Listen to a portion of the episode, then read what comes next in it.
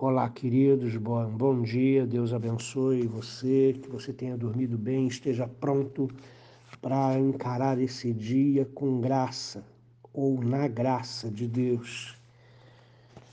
Quero convidar você a meditar nas Escrituras, Efésios capítulo 2, versos 12 e 13.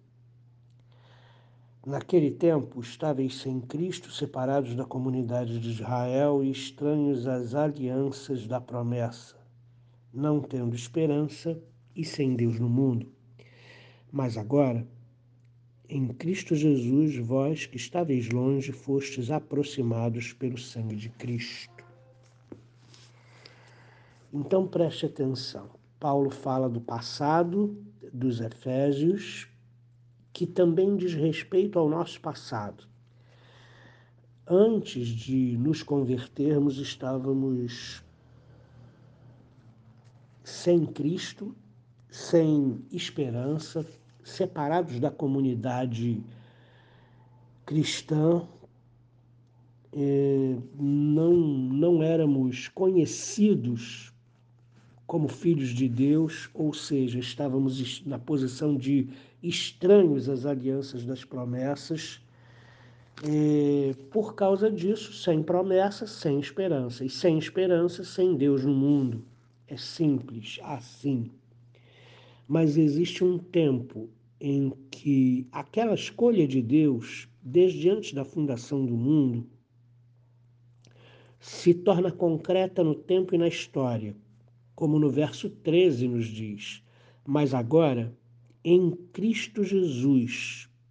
Vocês que antes estavam fora da aliança, distanciados do, do, da comunidade cristã, vocês foram aproximados pelo sangue de Cristo Jesus.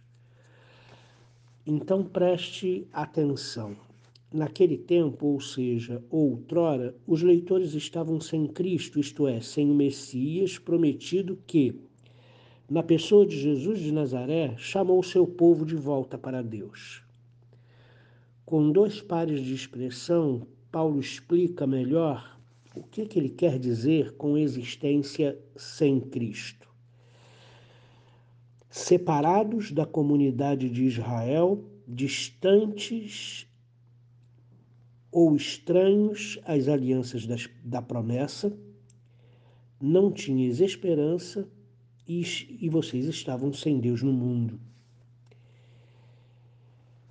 O termo separado ou alienado, ele se repete em Efésios 4:18 e Colossenses 1:21. A condição de estrangeiros dos gentios é estabelecida em relação à comunidade de Israel, mas isso não deve nos fazer pensar que Paulo está se referindo ao Estado de Israel. Perdão mas está se referindo a, a, aos escolhidos de Deus, a comunidade cristã, a igreja. Ok? Muito bem. Uh, a guinada radical ocorre no versículo 13, mas agora contrapondo-se ao outrora do verso 11. Tem sua razão e seu lugar em Cristo Jesus. O ambiente da carne, verso 11, foi substituído pela vida de Jesus, por causa do termo em Jesus Cristo.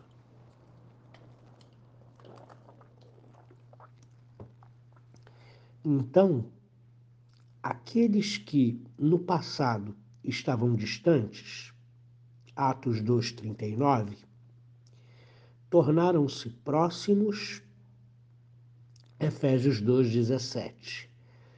Isso acontece concretamente no sangue de Jesus Cristo, quer dizer, na cruz do Calvário, quando Jesus Cristo derramou o seu sangue.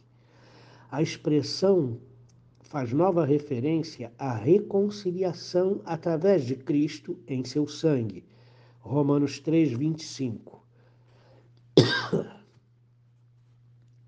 Nele são franqueadas liberdade para adentrar o santuário de Deus, Hebreus 10, 19, e paz, Colossenses 1:20.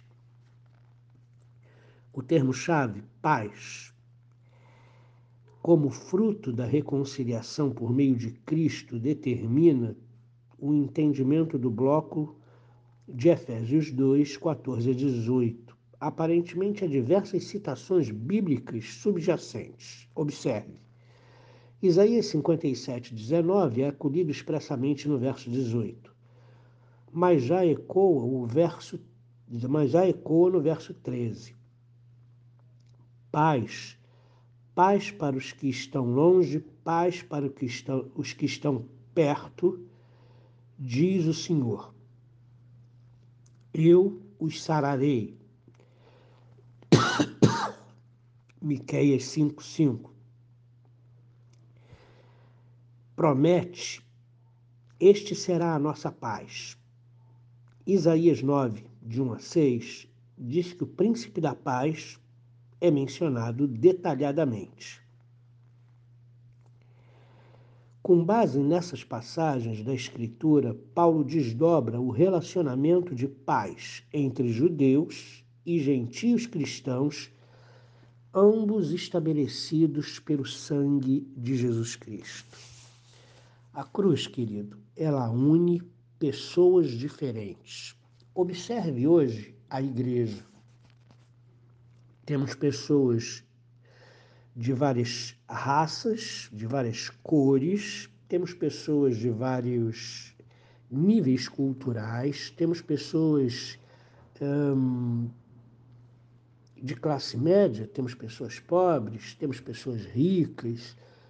A cruz, ela nivela todas as pessoas, porque não importa quem, se, quem sejamos ou o que tenhamos alcançado, não importa o que vestimos ou quanto de dinheiro temos no banco.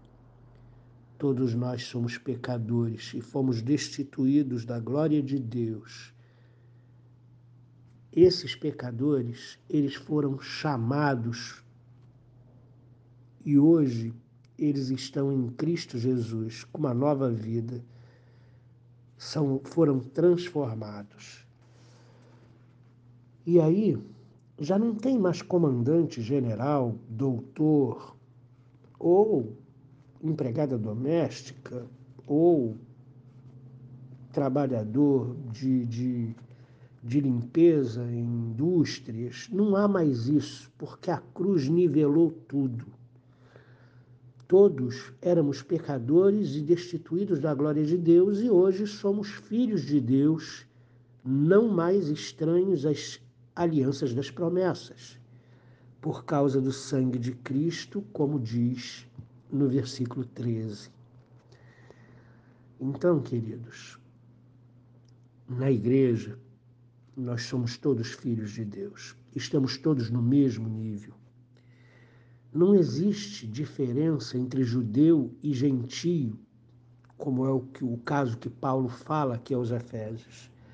Porém, o que existe, o que existe são pessoas transformadas que foram chamadas por Deus, que ouviram o seu chamado, foram transformadas pela cruz de Jesus Cristo e estão sendo santificadas pelo Espírito Santo de Deus. Viva uma vida na presença de Deus. Conforme as Escrituras, seja obediente, seja temente a Deus não copie este mundo, porque este mundo está com um tempo determinado para acabar. Ele será julgado e condenado, e todos aqueles que seguem esse mundo também serão julgados e condenados. Mas os, os que estão em Cristo Jesus, esses já passaram da morte para a vida. Deus abençoe você, Deus abençoe seu dia. Paizinho querido, nos ajuda a viver uma vida unida uns com os outros, sem nenhum tipo de preconceito por causa do sangue de Jesus, porque o Senhor nos amou, independente daquilo que fizéssemos ou posição que ocupássemos. O Senhor nos amou sem distinção. Então, nos ajuda a amar os nossos irmãos também sem distinção, entendendo que todos éramos perdidos antes de Cristo e que todos fazemos parte da família de Deus em Cristo Jesus e que ninguém tem privilégio, que ninguém é maior do que ninguém. Todos somos filhos amados por, por Ti. Muito obrigado. Em nome de Jesus. Amém.